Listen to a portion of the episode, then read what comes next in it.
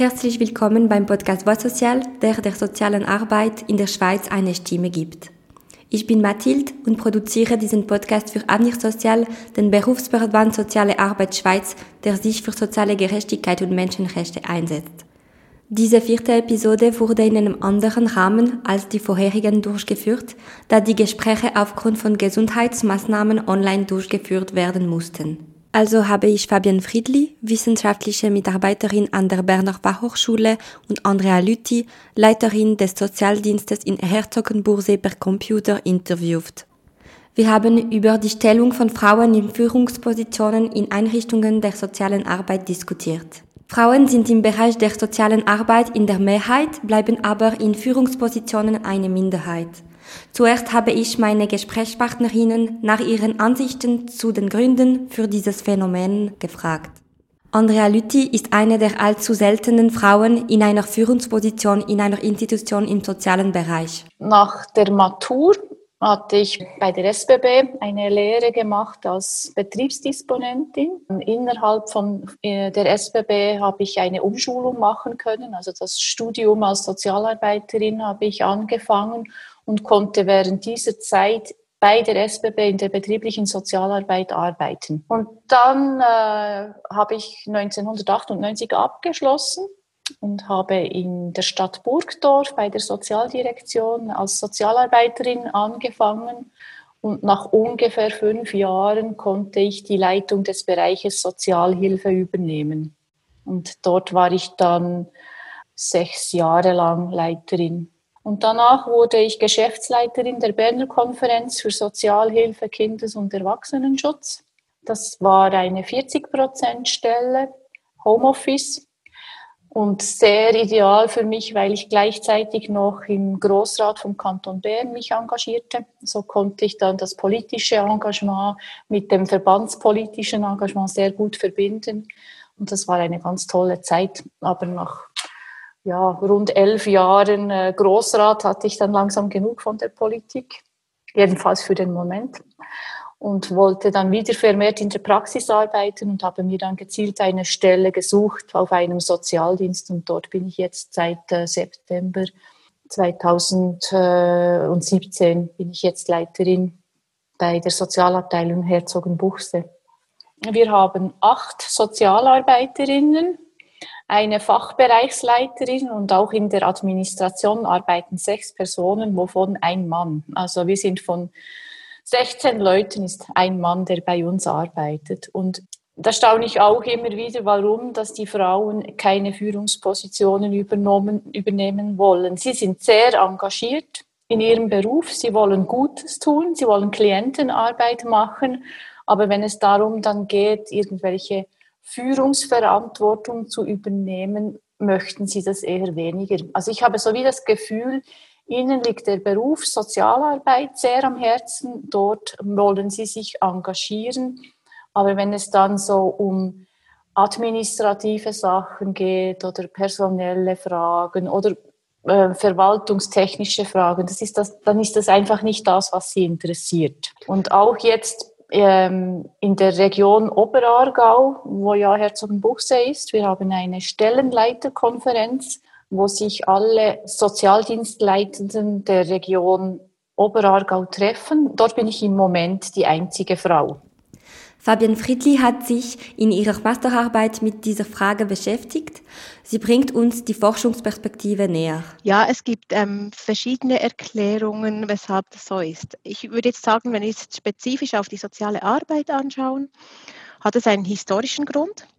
Es ist so, dass die soziale Arbeit nicht äh, ursprünglich ähm, von Frauen heraus gegründet wurde oder begründet wurde, sondern von Männern, die diese Armenfürsorge ähm, übernahmen. Und die Frauen haben sich dann ähm, aus der ersten Frauenbewegung heraus in die soziale Arbeit reingearbeitet, quasi, um sich von den Zuhause, in denen sie waren, den Herkunftsfamilien zu emanzipieren. Und das war dann ein Berufsfeld, die soziale Arbeit, weil es fürsorgerisch war, weil es sozial war, ähm, worin, worin sich Frauen verwirklichen durften in der Schweiz. Es war aber lange so, dass dann diese ähm, Fürsorgestellen von Männern geleitet waren. Also vor 100 Jahren, das war ähm, auch die Leitungspersonen waren Männer. Das ist so der eine Grund, der historische Kontext, den ich sagen würde, es ist Usus in der sozialen Arbeit, dass Männer leiten. Es ist aber auch so, dass wir in der sozialen Arbeit, obwohl wir 80 Prozent Abgängerinnen haben, sowohl im Bachelor wie auch im Master, also wir haben Frauen, die vor allem soziale Arbeit studieren, ist es aber ähm, so, dass es berufsbiografisch nicht vorgesehen ist, dass Frauen leiten. Aber bei Männern im Gegensatz ist es vorgesehen, sie sind in ihrer Funktion am richtigen Ort, wenn sie in eine Führungsposition gehen. Das ist, weil man ähm, weibliche und männliche Attribute ähm, so konnotiert, dass man sagt, eben Frauen sind, ähm, sie sind sozial, sie verbinden, sie vermitteln und Männer sind stark, sie führen, sie gehen nach außen und das wird natürlich gesellschaftlich reproduziert und das zeigt sich ganz genau gleich wie in allen anderen gesellschaftlichen Bereichen auch oder anderen Disziplinen auch in der sozialen Arbeit. Davon sind wir nicht gefeit. Und ich würde auch sagen, dass ähm, Männer, die soziale Arbeit studieren, die haben einen anderen Weg hinter sich ihr Entscheid, soziale Arbeit zu studieren, was eigentlich im, im Kontrast steht zum Männlichkeitsbild, das wir haben in einer patriarchalen Gesellschaft. Die Männer ähm, haben eine längere Sozialisation, also einen langen Prozess hinter sich, um überhaupt in die soziale Arbeit reingehen zu wollen. Also sie haben sich damit tief auseinandergesetzt, will ich soziale Arbeit studieren oder nicht, weil es eben genau nicht zum Männlichkeitsbild gehört, das wir als Gesellschaft vertreten. Bei Frauen ist es etwas Normales, dass sie soziale Arbeit studieren. Ähm, was dann aber in der sozialen Arbeit ist, und das ist auch in allen anderen Berufsfeldern so, ähm, dass wir sagen, Männer gehören in Leitungsposition. Das heißt, ein Sozialarbeiter, der mit dem Klient arbeiten will, und da komme ich so auf ein Diskriminierungsphänomen, das ich in meiner Masterthesis auch erörtere, dieses Phänomen der, des gläsernen Liftes. Also das heißt, wir befördern als Gesellschaft, sowohl mit unserem Selbstbild, auch mit dem Fremdbild, das auf uns kommt, wie die Personen in, in diese Funktionen, die sie haben sollen. Also Männer, die Sozialarbeitende sind, die sind suspekt, wenn sie beim Klientel bleiben wollen. Wir sagen, der Mann, der soziale Arbeit studiert, der ist auf dem Weg, wenn er bei den Klienten, Klientinnen vorbeikommt, ist er nur auf, ein, auf einer Durchgangssituation und will dann aber eigentlich in eine Führungsposition. Das ist das, was wir Männern attestieren. Und ähm, bei Frauen ist es okay, wenn sie mit den Klienten und Klientinnen arbeiten, weil sie sind ja auch so sozialisiert. Und eine Führungsposition ist die Ausnahmeerscheinung in einer Biografie einer Frau und eben auch in der sozialen Arbeit. Ich habe meine Gesprächspartnerinnen gefragt, wie merken wir, dass wir aufgrund unseres Geschlechts diskriminiert werden? Ja, also ein Thema ist sicher der Lohn, wo ich vermute, dass es Unterschiede geben kann. Bei uns im Sozialdienst ist es wirklich so, dass äh, sehr große Lohntransparenz herrscht und sich die Mitarbeitenden auch austauschen, wie viel das sie verdienen. Jetzt auf der Stufe Abteilungsleitung habe ich keine Ahnung, was meine männlichen Kollegen verdienen. Dort könnte eine gewisse Diskriminierung sein. Sonst erlebe ich es wirklich nicht bei uns.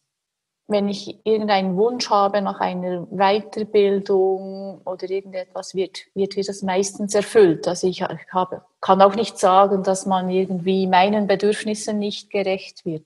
Und sonst, ja, was andere erleben. Ja, das ist schwierig. Das merkt man ja schlecht wenn man aufgrund des Geschlechts ähm, diskriminiert wird. Also es gibt keine, zum Beispiel in meinem Masterthesis gab es keine befragte Person, die sagte, ich wurde oder werde aufgrund meines Geschlechts Thema, ähm, diskriminiert. So. Ähm, die Thematisierung von Diskriminierungserfahrungen, die wird erst im Verlaufe des Gespräches sichtbar. Und oft ist es eben auch so, dass diese Diskriminierungsprozesse, die laufen unbewusst ab. Also ich habe in meiner Masterthesis verschiedene Phänomene untersucht und eines, das ich jetzt auch noch hier erwähnen kann, ist zum Beispiel die gläserne Klippe. Das heißt, Frauen werden eher in Führungspositionen berufen, wenn sich eine Organisation in einer Krise befindet. Das heißt, vorher haben sie, ich sage es jetzt etwas salopp, die Männer haben es vermasselt und dann sucht man sich noch eine Frau, die aufräumt. Und die ist dann vielleicht glücklicherweise auch noch günstiger, weil die Organisation ist in Reorganisationsprozessen und muss sparen. Das, diese Frau geht dann in dieser Organisation aufräumen und sie scheitert dann vielleicht, weil sie eben weniger Ressourcen hat, weniger finanzielle Ressourcen, weniger personelle Ressourcen und aber dieses Scheitern wird dann auf das Geschlecht ähm, projiziert und nicht auf die Ausgangslage, die eine Person gefunden hat. Und das ist halt, wie sage ich jetzt, ein Problem. Die Personen, die zum Beispiel in Führungspositionen kommen, die wissen gar nicht, dass sie eben zum Beispiel vom Phänomen dieser gläsernen Klippe betroffen sind, sondern sie bemerken, vor mir waren andere Strukturen in einer Organisation und ich habe erschwerte Strukturen. Sie führen aber das zurück auf eben zum Beispiel nur Reorganisationsprozesse und dass sie aber spezifisch als Frau in dieser Position sind, das ist ihnen nicht bewusst. Also das ist jetzt so ein Beispiel aus diesen Führungskulturen. Das andere ist natürlich, wenn wir Diskriminierungen haben, die ähm, Lohn betreffen, dann ähm, ist das natürlich sehr schwierig auch zu beweisen, weil man ein, ein Team haben muss, wo man die Löhne transparent diskutiert und dann bemerkt man, okay, ich habe hier einen Mann, der hat eine ähnliche Biografie, der hat äh, vielleicht eine ähnliche ähm, familiäre Situation wie ich, der hat, der hat ähnliche Ausbildungen wie ich, er hat ein ähnliches Stellenprofil wie ich, aber er verdient 500 Franken mehr pro Monat. Wie kommt das? Und dann wird oft hinter so sachlichen Argumentationen äh, wird versteckt, weshalb die Frau weniger verdienen sollte. Und das ist natürlich sehr äh, schwierig zu entziffern. Das ist sehr schwierig, da herauszufinden, um, um was geht es wirklich. Also weshalb verdiene ich als Frau weniger als äh, mein Arbeitskollege, der vergleichbare Arbeit macht. Da gibt es verschiedene Prozesse. Wenn, wenn Sie den Verdacht haben, dass man davon betroffen ist, dann muss man sich an die kantonale äh, Behörde für Gleichstellung äh, wenden und dann wird man dort juristisch beraten. Und würdest du sagen, dass die, also ich weiß nicht, wie es ist im Sozialarbeitsfeld, ob die Leute äh, viel über die Löhne reden oder ist es eher etwas untransparent? Wie, wie, wie weißt du, wie es ist? Es ist immer noch schwierig, auch mit gleichaltrigen Menschen über Lohn und Lohntransparenz zu sprechen. Das ist ein, auch ein historisches Tabu in der Schweiz. Also Finanzen im Allgemeinen und Lohn im Speziellen. Aber eigentlich, also ich persönlich bin für völlige Lohntransparenz, weil auch scheinbar transparente Systeme, also ich arbeite an der Fachhochschule. Ich habe das Gehaltsklassensystem des Kantons Berns, wie ich eingereicht bin. Aber auch solche Systeme sind immer auch etwas intransparent, weil wer macht die Klassif wer stuft mich ein? Das sind Personen aus dem HR. Die haben gewisse Anforderungen an einen Mitarbeiter, an eine Mitarbeiterin. Und da komme ich jetzt auch noch auf ein Konzept, das ich in meiner ähm, Masterthesis erwähne. Es gibt Joan Archer und die sagt, wir haben eigentlich Gendered Organizations. Das heißt, Organisationen tun so, als wären sie geschlechtsneutral, sind es aber nicht, weil sie verlangen immer the disembodied worker doing the abstract job. Also wir verlangen eine Vollzeitbesetzung eines ähm, körperlosen Mitarbeiters, männlich extra, der ein, eine abstrakte Funktion innehat. Und wenn ich von dieser ähm, von diesem Bild abweiche als Frau, und das tue ich schon automatisch, indem ich mein mit meinem, ich habe keinen anderen Körper, ich komme mit meinem Körper und der ist nicht, sieht nicht neutral aus. Oder ich verkörpere Reproduktion, ich verkörpere ähm, Emotion. Das wird alles konnotiert und entsprechend laufen zum Beispiel bei Personen, die im HR sind, unbewusst Prozesse ab, die mich als Mensch weniger hoch einstufen, gehaltsklassenmäßig als ein Mann und würde ich als Mann erscheinen, ähm, würde ich höher eingestuft werden. Also Sie können Bewerbungen rauslassen an 600 HR, die haben die identische Bewerbung. Das eine, der einzige Punkt, der sich unterscheidet, ist der Vorname des Bewerbers bzw. die Bewerberin. Eines, einmal ist es John und ein, einmal ist es Joan oder so ähnlich. Und die Personen werden unterschiedlich eingestuft und es werden ihnen unterschiedliche Fähigkeiten attestiert rein aufgrund des Vornamens, der auf ein Geschlecht schließen lässt. Anschließend habe ich meine Gesprächspartnerinnen gebeten, sich zu den konstruierten Unterschieden zwischen Männern und Frauen, die auch in der sozialen Arbeit anzutreffen sind, zu äußern und zu überlegen, wie diese diskriminierenden Phänomene behoben werden könnten. Äh, wir hatten in dieser Zeit, wo ich dort jetzt äh, Leiterin bin, hatte ich ähm, ungefähr drei Sozialarbeitende, also Männer, angestellt. Und die hatten schon eigentlich von Anfang an sehr klare Karrierevorstellungen, was sie machen wollen, Weiterbildung, Masterstudium, vielleicht eine Leitungsfunktion. Also die sind von Anfang an viel mehr karriereorientiert als die Frauen. Die Frauen kommen und ähm, eben die wollen, wie gesagt, Klientenarbeit machen, die wollen mit, die wollen soziale Arbeit im engeren Sinn machen und die Karriereplanung kommt bei ihnen viel weiter hinten. Vielleicht hat das auch etwas damit zu tun, dass, dass es sehr viele junge Sozialarbeitende hat, die nach dem Studium bei uns anfangen und dann eben die Karriere nicht so wichtig ist und sie vielleicht eher Familienplanung im Vordergrund haben. Und die Leitungsfunktionen sind vielfach nicht wirklich kompatibel mit Familienplanung. Und ich denke, dort müsste man eigentlich ansetzen. Das heißt, ein Weg, um das, diesen Unterschied zu behoben, wäre ähm, eben die Möglichkeit geben, dass es kompatibel mit, mit die Familie ist. Das ist so ein Weg.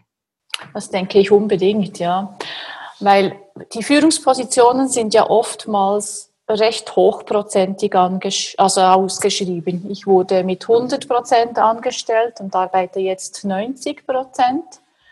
Und das ist eigentlich so das Normale. Ich, von den Leitungspersonen, die ich kenne, arbeiten die meisten 80 bis 100 Prozent. Weniger kenne ich kaum.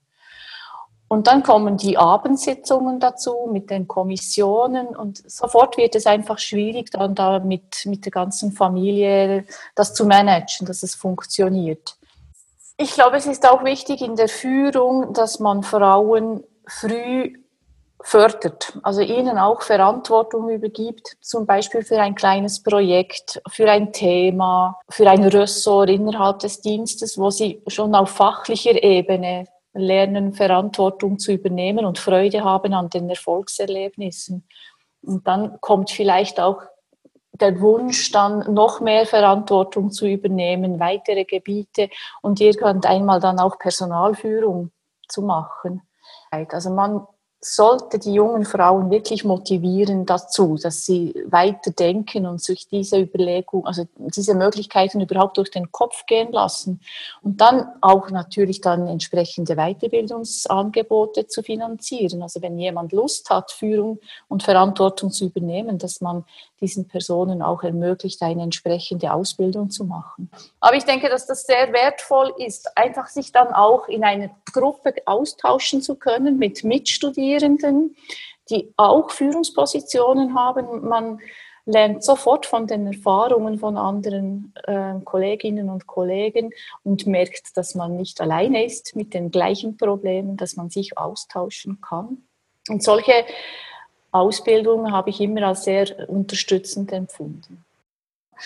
Also meiner Meinung nach, jetzt einfach am Beispiel von der Gemeinde Herzogenbuchse merke ich, dass meine männlichen Abteilungsleiterkollegen anders führen als ich. Also ihnen ist die Produktivität, der Output, die Effizienz ist ihnen viel wichtiger als mir.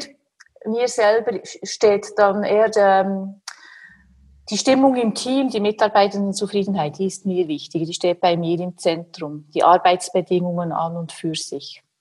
Und ich glaube schon, dass das geschlechtsspezifisch sein könnte. Ich, ich frage mich dann, wie wäre es, wenn jetzt ein Mann die Sozialabteilung leiten würde? Wie, wie würde er sich in diesem Gremium der Abteilungsleitenden verhalten?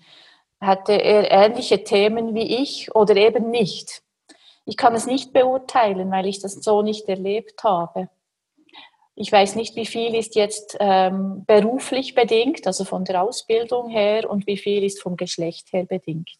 Was ich auch noch schwierig finde bei ähm, Sozialdienstleitungsstellen, ich denke, dass ähm, der Anteil, den man zur Verfügung hat für, für effektive Führungsarbeit, dass der tendenziell zu klein ist und, und dann man in, diesen Positionen sehr aufgerieben wird mit ähm, organisatorischen, administrativen Fragen und dann eben das, was man eigentlich auch gerne tun möchte, eben noch zusätzlich Fallarbeit machen, dass das dann zu kurz kommt.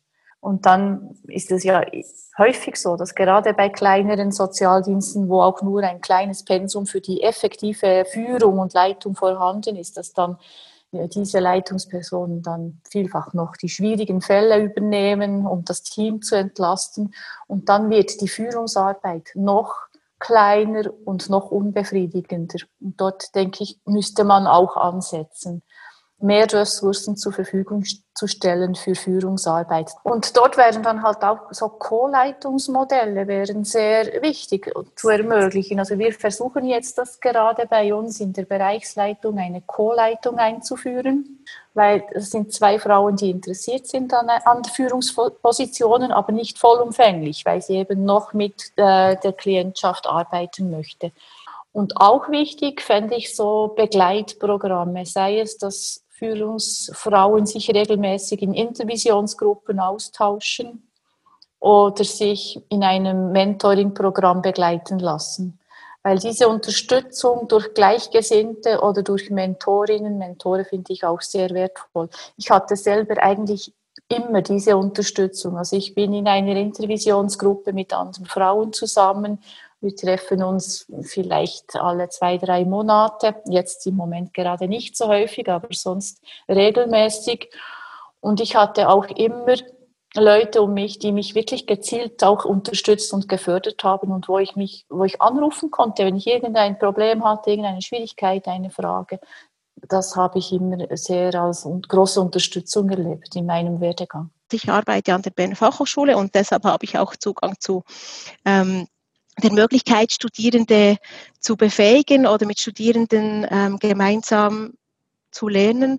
Und ich fände es natürlich wichtig, wenn wir zum Beispiel sagen, wir haben Module und ähm, in diesen Modulen lernt man führen oder man setzt sich mit Führungsprozessen auseinander, mit Teamentwicklung und das sind nicht Wahlmodule sondern es sind Pflichtmodule. Das heißt, alle Studierenden besuchen diese Module und nicht nur die, die sich dazu berufen fühlen, ähm, sondern diejenigen auch, die sich dazu vielleicht nicht berufen fühlen oder nicht äh, fähig fühlen, aufgrund von welchen Gedanken auch immer. Ich kann ein Beispiel geben. Ich habe an der Hochschule Luzern meinen Bachelor gemacht und dort habe ich zwei Module besucht, die in, mit, im Zusammenhang mit Führung und Teamentwicklung in Zusammenhang standen.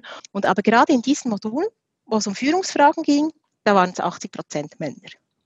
Und ähm, genau das ist das Problem, oder dass sich Männer eher zutrauen zu führen, dass sie auch dorthin gedrängt werden und sich Frauen eben dazu nicht berufen fühlen und das müsste auch schon in der Ausbildung aufgehoben werden. Jetzt, wenn wir jetzt bei der sozialen Arbeit bleiben, ist das für mich ein, äh, eine Möglichkeit, wie wir der, dieses, diese Ungleichheit abwenden könnten. Wenn wir natürlich gesamtgesellschaftlich schauen, ähm, finde ich, es geht genau darum, dass wir schauen, was ist weibliche Attribute, die negativ konnotiert sind, männliche Attribute, die positiv konnotiert sind. Wie können wir so eine sage ich jetzt mal, Hierarchisierung von gut und schlecht, wie können wir das angleichen, wie können wir ähm, Emotionalität, wie können wir Gefühlsverbundenheit positiv konnotieren und das den Jungen genau gleich zugestehen wie den Mädchen aus. Also es geht nicht, nicht darum, etwas zu negieren, sondern es geht darum, ähm, allen Menschen die gleichen Zugänge zu schaffen. Und das beginnt natürlich schon bei der Sozialisation eines Kindes. Ja, und deshalb denke ich, es gibt Unterschiede zwischen Sozialarbeiter oder Sozialarbeiterinnen auch aufgrund der Sozialisation. Ich glaube aber nicht, dass ein Mann fähiger ist, in eine Führungsposition zu gehen aufgrund seines Geschlechts. Und ich glaube auch nicht, dass eine Frau unfähiger ist, aufgrund ihres Geschlechts in eine Führungsposition zu gehen, sondern das sind ähm, erstens Wesensmerkmale eines Menschen, die Bedürfnisse eines Menschen und die Ausbildung eines Menschen, die ihn oder sie dazu befähigen. Und genau gleich glaube ich nicht, dass Männer ähm, nicht fähig werden oder weniger gut fähig sind, mit der Klientel zu arbeiten oder näher am Klientel zu sein oder weniger empathisch zu sein als Frauen im Gegenteil. Ich glaube, das ist eben auch, Empathie ist auch eine Fähigkeit, die man ausbauen und lernen kann. Nein, ich glaube schon ein wesentlicher Punkt ist noch, was gibt es gesellschaftlich zu tun, damit alle Geschlechter gleichberechtigt werden? Ich glaube, ein wesentlicher Punkt ist die Lohngleichheit. Dass Menschen genau gleich viel verdienen. Und zwar meine ich da nicht nur durch, also nicht nur in kleinen Teams, dass wir nicht nur dort schauen, dass die Menschen ungefähr gleich viel verdienen innerhalb der Teams, sondern dass wir auch sagen, die Arbeit, die getan wird, unabhängig, ob es jetzt ein, eine Ingenieurin ist oder ein Sozialarbeiter, dass eben diese Arbeiten, die wir im Moment noch höher bewerten, also so MINT-Berufe, technische Berufe, die ähm, besser bezahlt werden nach Abschluss eines Studiums als zum Beispiel pflegerische Berufe, ähm, oder sozialarbeiterische Berufe, da müssen wir eine, also wir müssen eine gesamtgesellschaftliche Lohngleichheit äh, irgendwie reinbringen, damit diese Schere von den Löhnen ähm, sich wieder schließen kann. Und also ich denke, ein Punkt wäre natürlich, das ist jetzt weitergegriffen, ist wie das bedingungslose Grundeinkommen oder eine andere Form, das muss nicht unbedingt so sein, es kann auch eine äh, Versicherung sein, wo man auch, wenn man nicht arbeitet, man nicht äh, bittstelle, bittstellend werden muss bei dem RAF oder beim Sozialdienst, sondern dass man immer in seinem Leben ein gewisses Einkommen hat, unabhängig davon, ob ich jetzt noch zusätzlich arbeiten gehe und dann noch ein Surplus habe oder ob ich nicht einer Erwerbsarbeit nachgehe und zum Beispiel Care-Arbeit mache zu Hause ähm, und das zum Beispiel auch vom Staat bezahlt werden könnte, weil es ist ja komisch, die, ich sehe es immer, wenn die Putzbrigade kommt bei uns im Murifeld, die putzt da bis zum, Stra bis zum Rand unseres Hauses und sie putzt aber nicht unser Haus. Und weshalb nicht? Weil das irgendwann mal so definiert wurde, dass das Hausputzen ist äh, eine private Angelegenheit. Und ich denke, ja, nein, es könnte auch das Straßenputzen eine gesamtgesellschaftliche Angelegenheit sein und dann gehen wir alle zusammen am Samstag jeweils Straße putzen. Also es ist, und weshalb putzt dann niemand von der Stadt mein Haus? Also ich denke, wieso die ganze Care-Arbeit, die müsste honoriert werden. Also das ist ein Punkt. Äh, oder aufgewertet werden. Äh, es könnte auch entlöhnt werden, sei es vom Staat oder von der Partnerschaft, in der wir leben. Das, also, das ist ein Punkt, den ich denke, der muss angestrebt werden, eben diese Lohngleichheit. Und zwar meine ich hier über Berufe hinaus, über Erwerbsarbeit hinaus hin zu Care-Arbeit. Das andere, was ich denke, was wir tun müssen, ist, dass wir eine Elternzeit brauchen. Ich habe das bemerkt, als ich selber Mutter wurde oder als ich selber ins ähm, gebärfähige Alter kam. Ich bin automatisch, auch wenn ich keine Kinder will, bin ich automatisch weniger attraktiv als Arbeitnehmerin, weil ich ja ausfallen könnte, weil ich Kinder bekommen könnte. Und wenn bei Männern dieser Ausfall genau gleich einberechnet werden muss, wenn wir sie einstellen, dann sind sie genau gleich attraktiv bzw. unattraktiv wie wir Frauen ab, sage ich jetzt mal, 25 Jahren. So, und dann denke ich, wird wird es möglich sein, wenn wir diese Lohngleichheit haben, wenn wir Elternzeit haben, wird es möglich sein, dass wir eben ähm, Eltern haben, die Vorbilder sind für ihre Kinder in, in Sachen Gleichstellung. Es ist so, dass wir zwei Sphären haben. Wir haben die Erwerbsarbeit und wir haben die, die private Sphäre.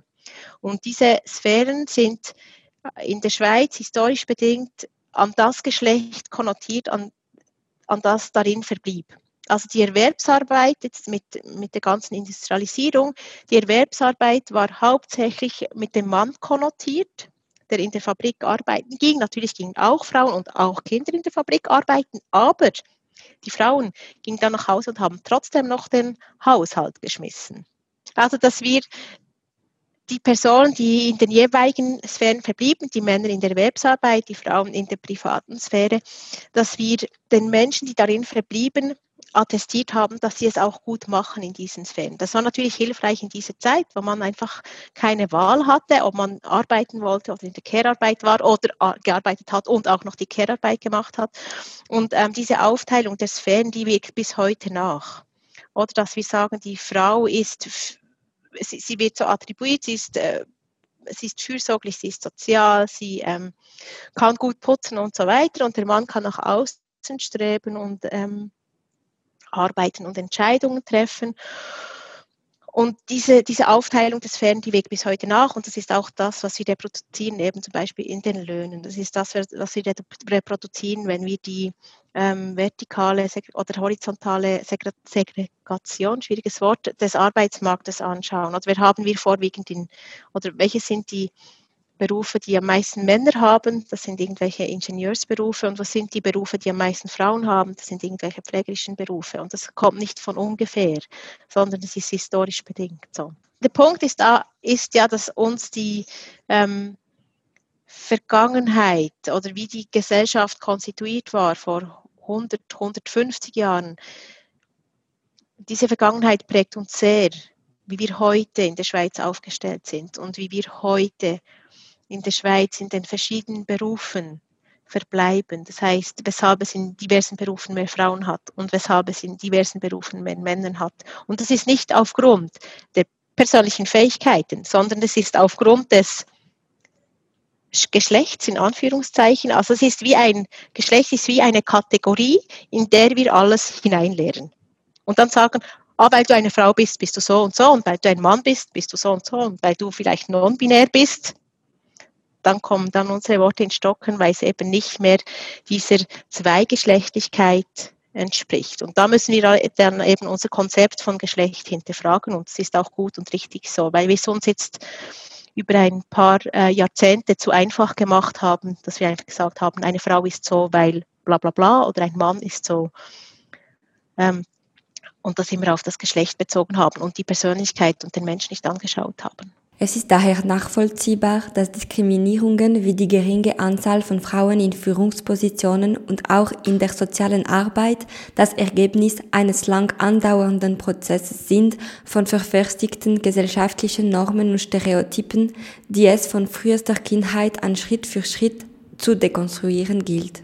Dazu gehören Bildung und Ausbildung sowie Veränderungen der Arbeitsbedingungen, der Zugang zu Schlüsselqualifikationen und die Definition der für die jeweiligen Positionen erforderlichen Fähigkeiten. Das war's. Wir nähern uns dem Ende dieser Episode von Voix Social. Abschließend möchte ich aus diesem Austausch schließen, dass die Vertretung von Frauen in Führungspositionen breite gesellschaftliche Fragen aufwirft, insbesondere zur Arbeitsorganisation. Was ist Arbeit? Warum werden bestimmte Aufgaben vergütet oder nicht, mehr oder weniger vergütet? Wie werden wir die Organisation der Gesellschaft verändern, um zu einer besseren Verteilung der Aufgaben überzugehen und diejenigen wertzuschätzen, die wesentliche Bedürfnisse befriedigen, während wir gleichzeitig allen die Möglichkeit bieten, ihren Platz darin zu finden, ohne geschlechtsspezifische oder andere Arten von Diskriminierung. Mehr Frauen in Führungspositionen sowie mehr Männer in der direkten Arbeit mit Adressatinnen ist ein Schritt unter anderem, den Einrichtungen der sozialen Arbeit gehen müssen. Wenn Sie Ihre Überlegungen zur Leitung von Einrichtungen der sozialen Arbeit vertiefen wollen, befasst sich die Februarausgabe 21 von Sozial Aktuell mit diesem Thema. Sie finden auch einen Artikel von Fabian Friedli über den Platz von Frauen in Führungspositionen. Dieser Artikel ist kostenlos auf der Seite von Sozialaktuell auf der Avnich Sozial Website zugänglich. Herzlichen Dank an Fabian und Andrea für ihre Beiträge und bis bald!